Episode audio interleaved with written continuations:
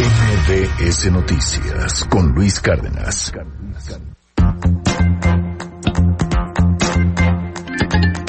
Le aprecio al coordinador estratégico de la campaña de Ricardo Anaya, Jorge Castañeda, que nos tome esta llamada telefónica. Jorge, qué gusto escucharte. Buenos días, ¿cómo estás? Hola, hola Luis, ¿cómo te va?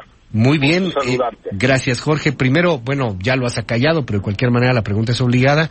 El rumor de que te había salido de la campaña de Ricardo Anaya desde el sábado pasado empezó el run run. ¿Qué nos dices? Pues mira, Luis, yo, creo que eh, el- dentro de los múltiples, de las enormes metidas de pata y errores del presidente Trump, hay un acierto, la existencia del fake news.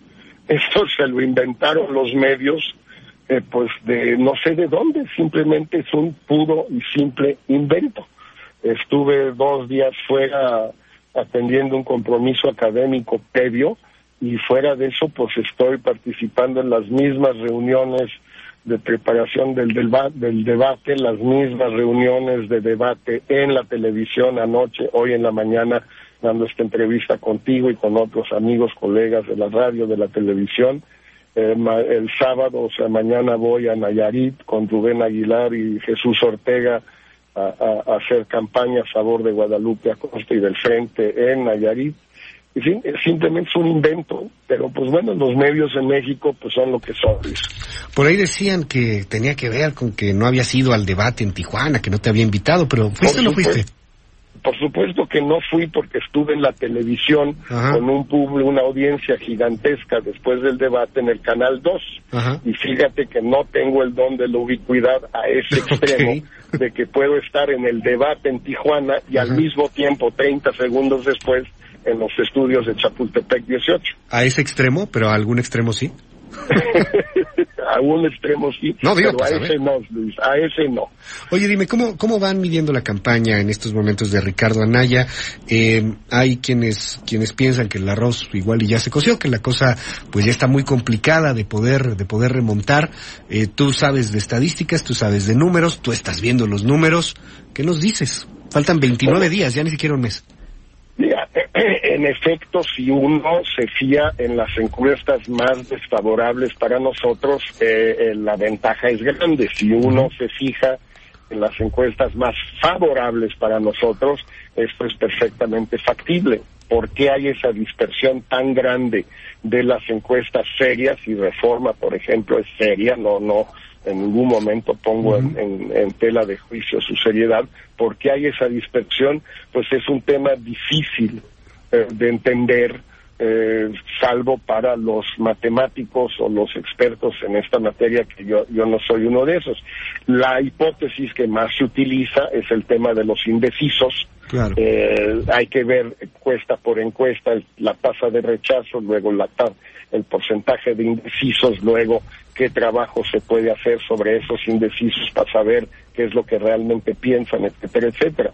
Nosotros lo que pensamos en la campaña es que estamos, en efecto, en un segundo lugar, dos, en un segundo lugar todavía a distancia de poder eh, sobre, recuperar eh, la ventaja que tiene López Obrador, Obrador y ganar la elección.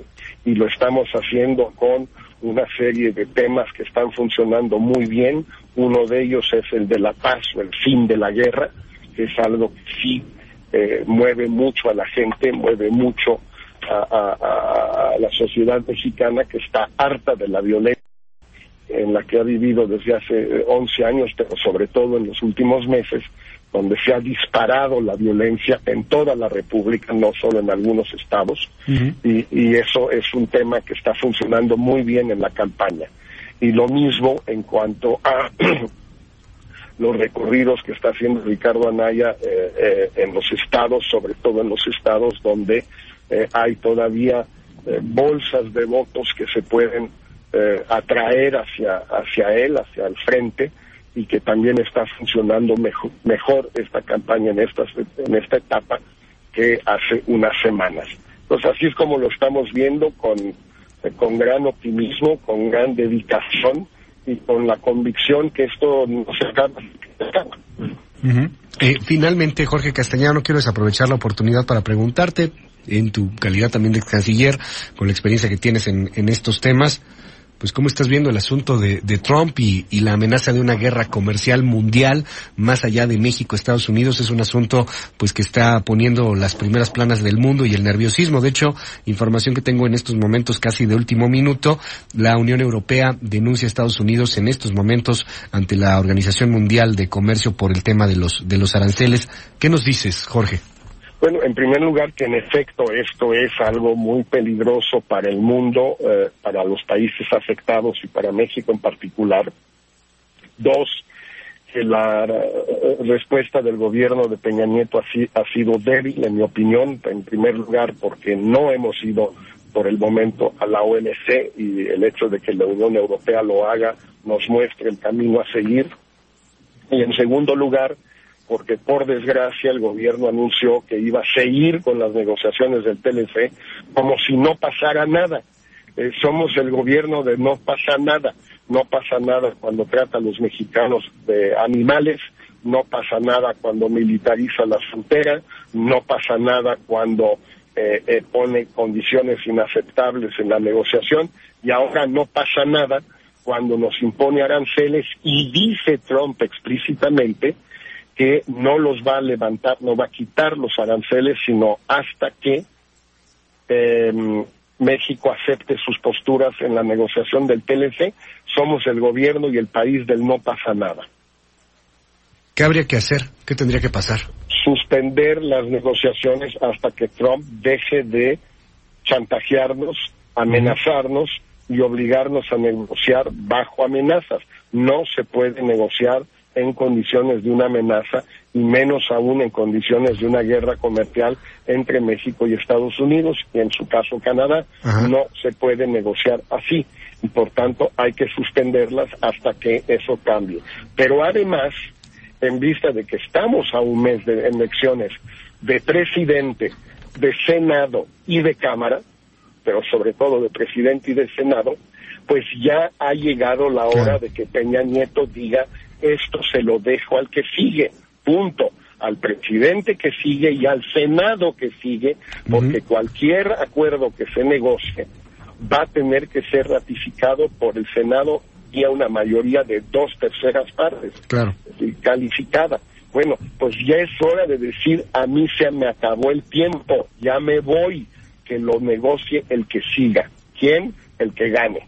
Punto. Jorge, ¿y, qué nos dices, Jorge Castañeda? De, eh, hay quien opina lo, contrario, que dice que se levanten ellos de la mesa, no que nos levantemos los mexicanos ni los canadienses, que ellos asuman la consecuencia de pararse del TLC.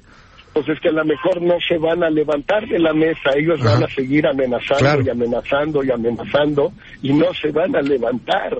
Los que tenemos el problema de negociar bajo amenaza somos nosotros, los que estamos mostrándonos con una, con una debilidad increíble que solo es poner la otra mejilla. Hombre, tenemos las dos mejillas nada más eh, con llagas ardidas, eh, rojas, despedazándose las mejillas por tantas veces que las hemos puesto.